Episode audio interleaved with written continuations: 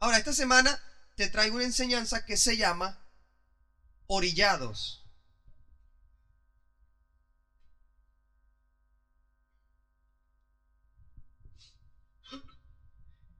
Y esta enseñanza se llama Orillados y es como la continuación de Enfrentando a los Gigantes y es porque nos vamos a detener en la primera parte donde decíamos que cualquier gigante que se te vaya a enfrentar a tu vida, tú tienes que estar claro que es imposible de derrotar por ti, que no hay manera en la que tú puedas eh, tener las capacidades para derrotarlo.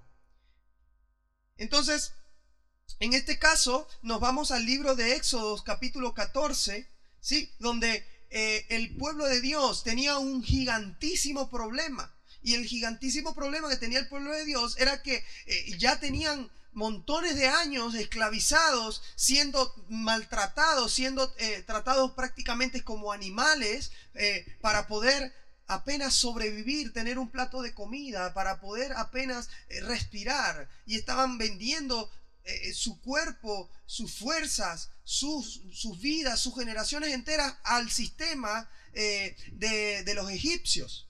Entonces,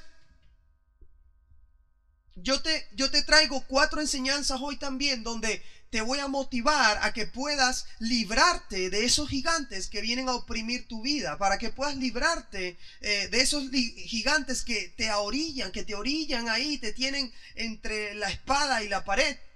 Y lo primero es que Dios te va a orillar para que confíes en Él. Increíblemente, Dios es el que permite que vengan los gigantes a tu vida, que vengan los problemas a tu vida. Dios es el que lo permite. Porque si no hay eh, gigantes, si no hay situaciones, si no hay problemas, no hay crecimiento. Si en la universidad no hay exámenes, entonces no apruebas y si no apruebas, pues no te, no te dan el título de graduación, no te gradúas. Lo mismo en la vida, la universidad de la vida, si Dios no pone las situaciones y no permite que pasemos por situaciones que nos orillen, entonces no vamos a poder aprobar en esa situación. En el versículo eh, número uno del libro, eh, del capítulo 14 del libro de los Éxodos, dice, después Dios le dijo a Moisés, diles a los israelitas que regresen y acampen frente a Pi Arirot, es decir, entre el mar y Migdol que está exactamente frente a Baal Zephon. Y así el rey de Egipto pensará que cuando ustedes llegaron al desierto no supieron qué hacer y decidieron volver. Yo haré que el rey se ponga terco y vaya a perseguirlos, pero cuando lo haga destruiré su ejército y le mostraré mi gran poder. Y así sabrán los egipcios que yo soy Dios. Y los israelitas hicieron lo que Dios les mandó hacer. Y cuando el rey de Egipto supo que los israelitas estaban acampando él y su, eh, perdón, que estaban escapando, él y sus asistentes se arrepintieron de haberlos dejado ir y dijeron, pero qué locura hemos hecho, ¿cómo pudimos dejar que los israelitas se fueran? Y ahora, ¿quién va a trabajar para nosotros? Poco después los egipcios alcanzaron a los israelitas en el lugar donde Dios les había ordenado acampar. Y cuando los israelitas vieron a lo lejos que el rey y su ejército venían persiguiéndolos, tuvieron mucho miedo y gritaron pidiendo ayuda a Dios. Yo no sé si tú has leído esta parte, esta historia, pero bueno, como dice allí, Dios les mandó, váyanse acá al eh, enfrente del mar, enfrente de eh, mar y acampen allí y espérense allí para que los egipcios crean que ustedes no tienen más nada que hacer porque se consiguieron el mar y no tienen ya cómo avanzar. Muchas veces nosotros pasamos así situaciones donde Dios no solamente está poniendo el problema enfrente y nos está orillando, sino que también Dios ya tiene la salida y te lo dice. Pero nosotros nos cegamos y estamos como los egipcios, perdón, estamos como los hebreos, metidos la cabeza y el corazón en Egipto. No, es que ese trabajo es el que me sostiene. No, es que sí, yo pastor no me puedo congregar porque es que eso es lo que... No, yo mejor me devuelvo para Egipto porque es que tengo el problema enfrente. Estamos así a veces. No, es que... Y no, es que yo con ese familiar, no, yo mejor no le hablo porque yo no sé cuál es el problema en que Dios te está orillando, pero en ese problema estoy seguro que Dios te está orillando porque también tiene la solución como lo tenía con el pueblo hebreo. Fíjate que Dios les dijo, vayan allí y se ponen enfrente de ese problema llamado mar para que los egipcios crean que ya no tienes nada que hacer. Entonces, los problemas están viniendo a tu vida para que el enemigo crea que estás derrotado. Y el enemigo ah, no, listo, ya te lo tengo en salsa. Y a veces, a veces pasa como cristianos que en vez de nosotros creer que Dios ya tiene la solución como efectivamente es, nosotros caemos también como el enemigo. El problema es para que el enemigo crea que tú estás derrotado y que estás acabado, pero resulta ser que tú terminas creyéndotelo también y terminas rindiéndote ante Egipto. Dice, no, yo cojo mis perolitos y me voy a Egipto. Porque es que, bueno, ahí me estaban dando duro. 18 horas al día, palo, y estaba llevando, pero bueno, ahí estoy seguro, y tenía el techo y y la comida y la casa. Entonces, estamos en Egipto. Luego, lo segundo que te quiero enseñar es que Dios tiene un plan donde tú solo ves imposibles. Israel veía un imposible enfrente de, de ellos. Ellos veían un mar gigante. Y nuestras cabezas están tan acostumbradas a lo lógico, a lo racional. Nuestra cabeza está tan acostumbrada a lo que es natural que ya hasta se nos olvidó como cristianos lo sobrenatural. Una vez estuvimos hablando sobre eh, una serie, tuvimos cuatro domingos de lo sobrenatural, pero le pusimos paranormal, para que la gente, es sinónimo, para como llamar la atención. Entonces le decíamos a la gente, vente que vamos a hablar un tema paranormal. Y dice, ¿cómo es eso? No, vente para que lo descubras. Y la gente venía. Entonces, sí, en el, diccionario, paranormal es sinónimo de sobrenatural. Solo que nosotros cristianos decimos sobrenatural. Entonces, estamos tan acostumbrados a lo natural que nos olvidamos que nuestro Dios precisamente comienza a actuar en donde termina lo natural. Dios comenzaba a actuar a partir de ese mar hacia adentro, no del mar hacia Egipto. Entonces queremos, bueno Dios, no, bueno, gracias a Dios porque me diste en Egipto, que me den duro ahí, bueno, gracias. No, pero Dios te está poniendo un mar enfrente que te está llamando a cruzar porque va a ser Él el que lo va a abrir. Y por eso Dios no es loco, Dios no mandó a su pueblo a morir ahí como... ¿Ah? Entonces, pero estamos tan acostumbrados a lo natural que eh, Israel solo veía a ese mar enfrente y dijeron, listo, hasta aquí llegamos, hemos venido, deja morir. No sé para qué vinimos. Empezaron a quejarse, ¿para qué hemos venido? ¿Para qué me vine a España? Yo eh, sé que ya la cosa estaba fuerte, pero tenía mi casita ya. ¿Para qué me vine acá? Que no consigo ni cómo pagar una habitación. Pero bueno, y empezamos ahí a, a, querer regresarnos a Egipto. Ni siquiera hemos llegado todavía al desierto. Estamos ahí enfrente del mar. Tremendo, así a veces el enemigo nos empieza a meter. Entonces, estamos tan acostumbrados a lo natural que cuando nos enfermamos, por ejemplo, no, yo necesito ir al médico. Entonces vamos al médico, ni siquiera hemos orado primero para ver si Dios nos sana. Entonces vas allá y te ponen a hacer una fila de cuatro horas para que luego el médico te diga, eh, sí, tómese una, tiene paracetamol, aquí está. No, que es que paracetamol, ah, bueno, ibuprofeno. Y ya está. ¿Te duele la cabeza? Paracetamol. ¿Te duele la pierna? Paracetamol.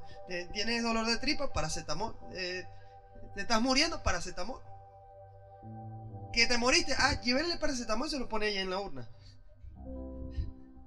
Eh, eh, es tremendo.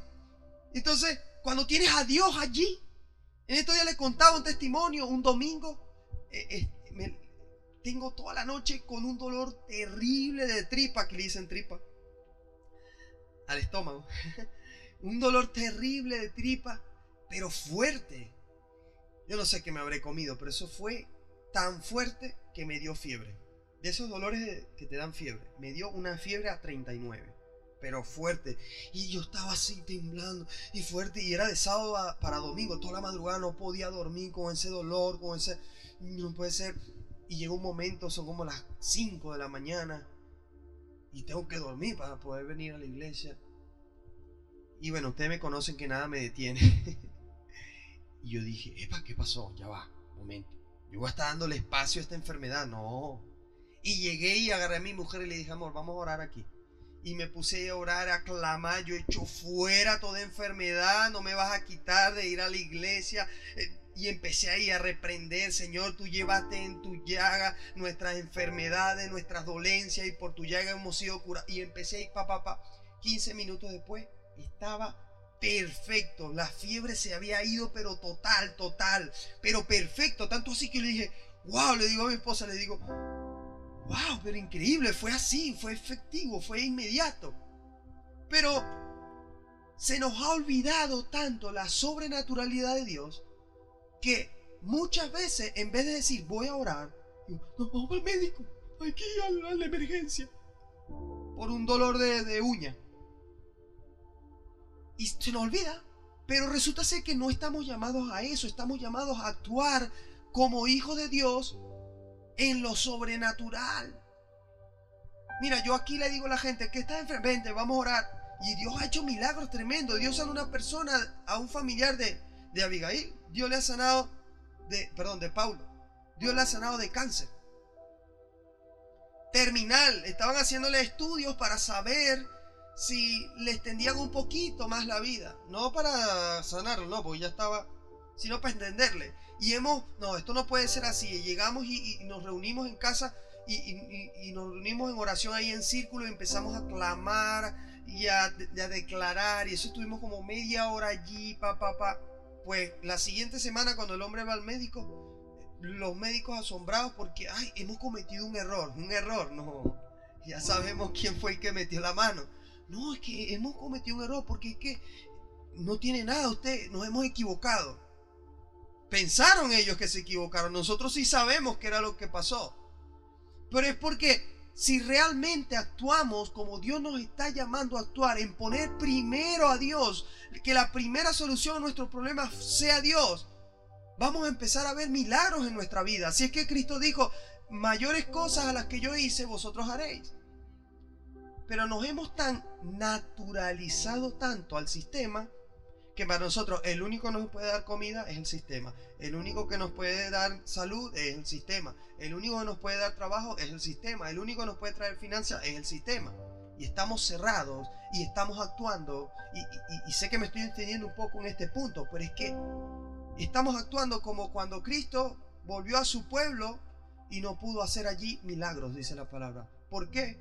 Porque empezaron, ah, este es el vecino, el que, ah, este es el hijo de la, de la señora María, ah este, ah, este es el que jugaba allí la pelota. Y como había esa confianza de que le habían visto quién era, un, un niño, había sido un niño cualquiera, para ellos, entonces no tuvieron fe y le tuvieron en poco. Y dice la Biblia que allí, por causa de esa actitud, Jesús no pudo hacer milagros.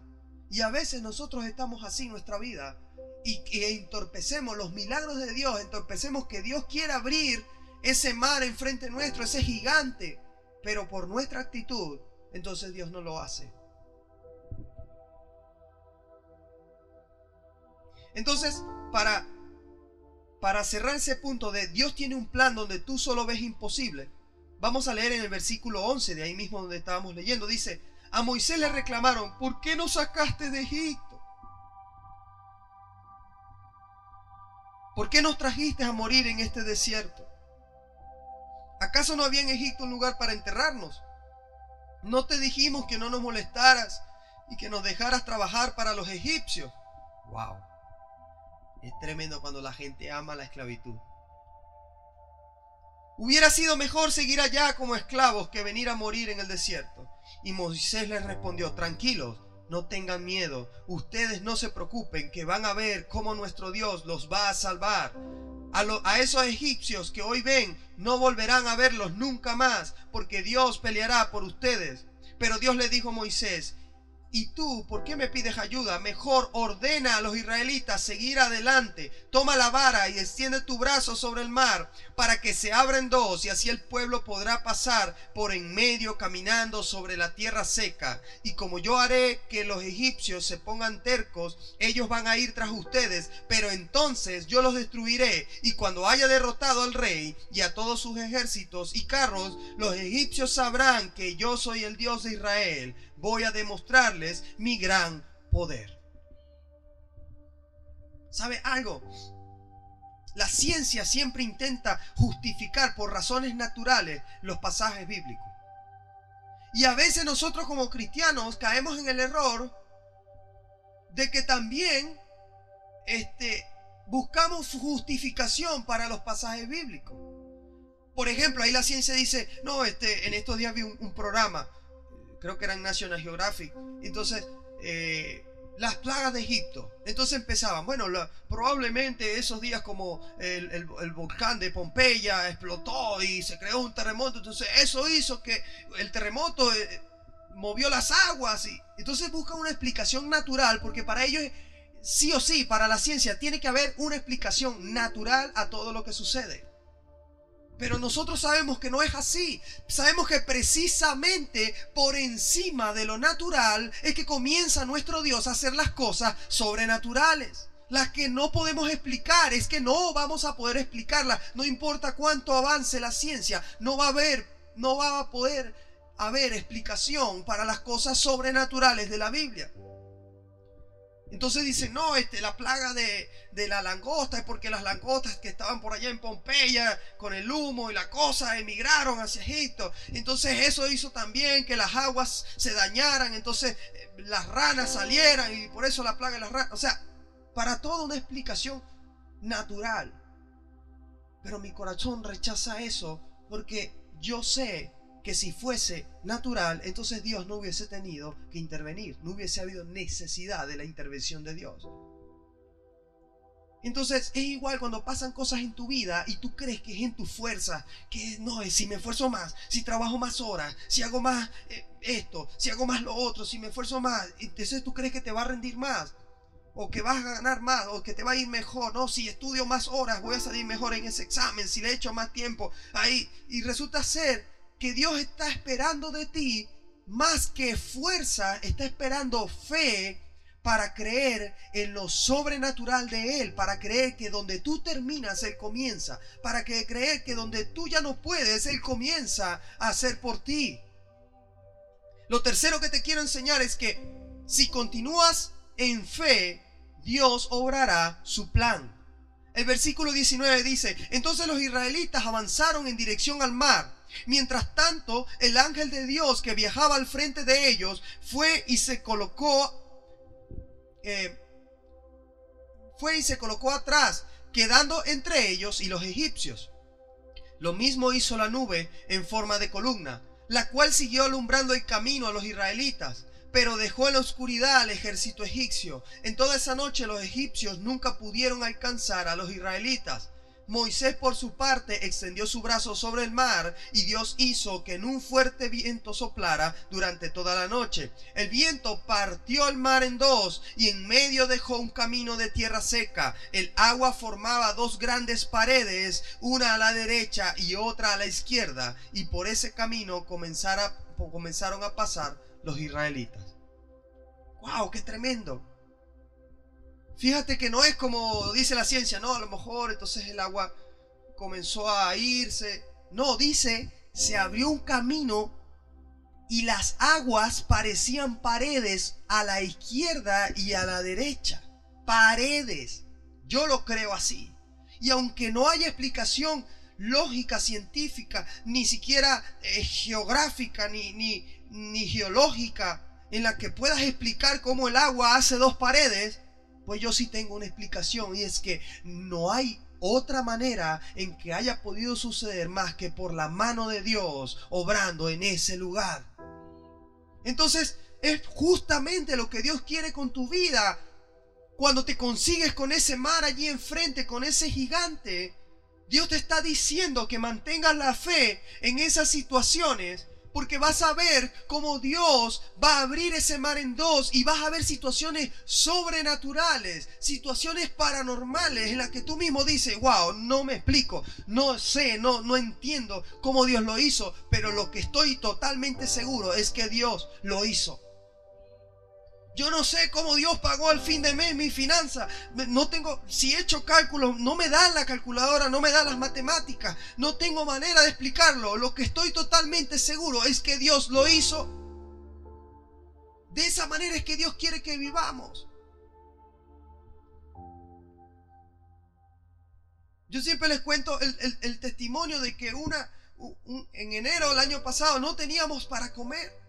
Fue una situación fuerte que pasamos. Estábamos, o seguimos con la iglesia o, comemos. Y no, Dios nos ha mandado a, seguir adelante. Y decidimos seguir adelante en fe. Y en un país donde la gente ve a la gente tirada en la calle y le da igual. Donde la gente ni te saluda ni te mira. Nos tocaron la puerta con pollo, carne, conejo, verduras, víveres. Alguien que ni nos conocía. wow, tremendo. Ustedes sí le conocían y nosotros no. Nos llegaron. Y cuando nos dicen, no, les traigo esto por aquí porque me he enterado que ustedes son pastores y bueno, quise bendecirle y yo soy cristiana wow. Literalmente no teníamos nada.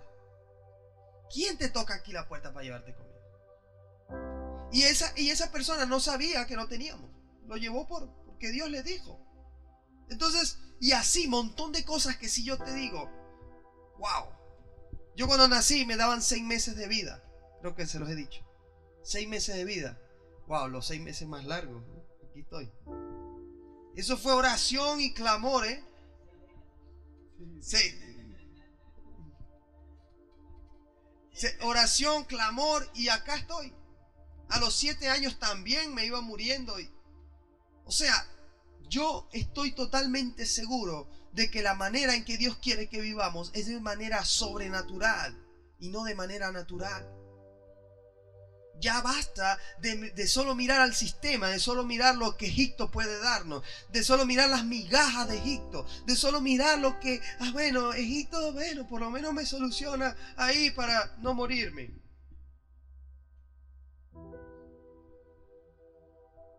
Y lo último que te quiero enseñar es que al final verás cómo toda situación es derribada y disipada.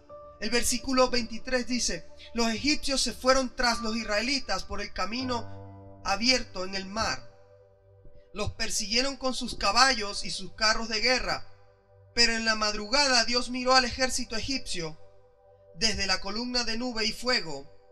Y fue de tal el desorden que Dios provocó entre ellos que se llenaron de pánico Además, Dios dañó las ruedas de sus carros de guerra, de modo que no podían avanzar. Entonces los egipcios gritaron, huyamos de los israelitas, pues su Dios está peleando contra nosotros. Pero Dios le dijo a Moisés, extiende tu brazo una vez más sobre el mar, para que el agua se vuelva a juntar y cubra a los egipcios y sus carros. Moisés lo hizo así y al amanecer el mar se volvió a juntar como antes. Los egipcios trataron de escapar, pero no pudieron hacerlo porque Dios cubrió con el mar a todo ejército egipcio y sus carros de guerra. Ni un solo soldado egipcio quedó con vida. En cambio, los israelitas cruzaron el mar sobre tierra seca, pues el agua formaba dos grandes paredes, una a la derecha y otra a la izquierda. Y así fue como aquel día Dios libró a los israelitas. Todos ellos pudieron ver los cuerpos muertos de los egipcios tendidos a la orilla del mar. Al ver que Dios había derrotado a los egipcios con su gran poder, los israelitas decidieron obedecer a Dios y confiar en Él y en Moisés. ¡Wow! Yo no sé de verdad el mar que tienes enfrente, el gigante que tienes enfrente. Lo que estoy totalmente seguro es que junto con esa prueba, junto con ese gigante, Dios ya tiene también la solución y terminará aplastando a tu enemigo.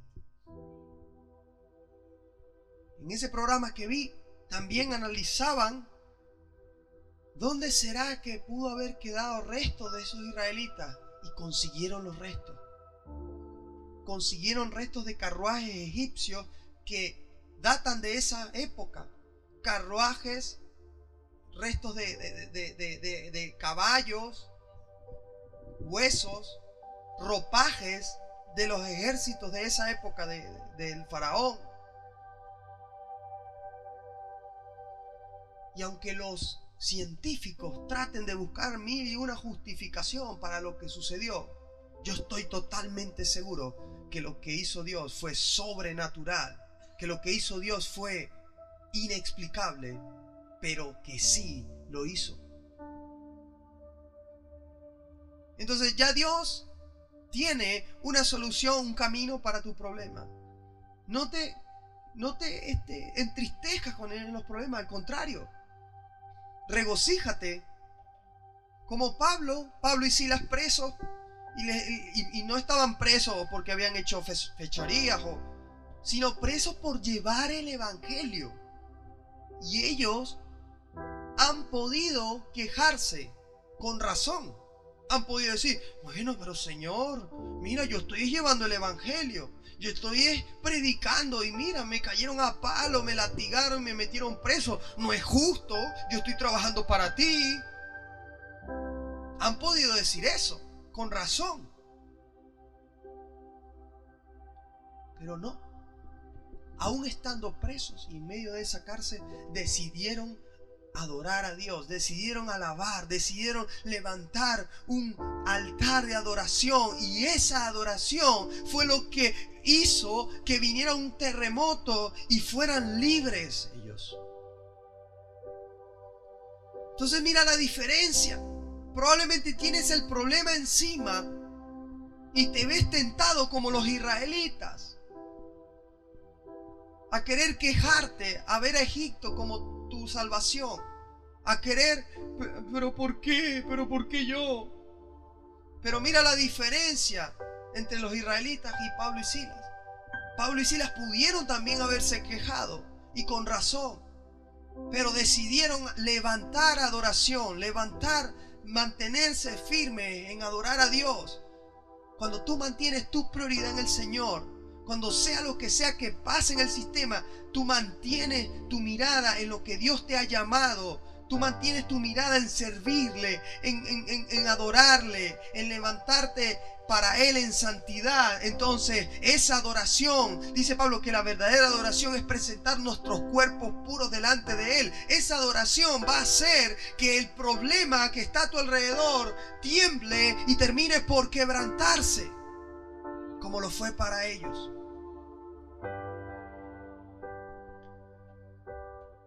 Ponte de pie.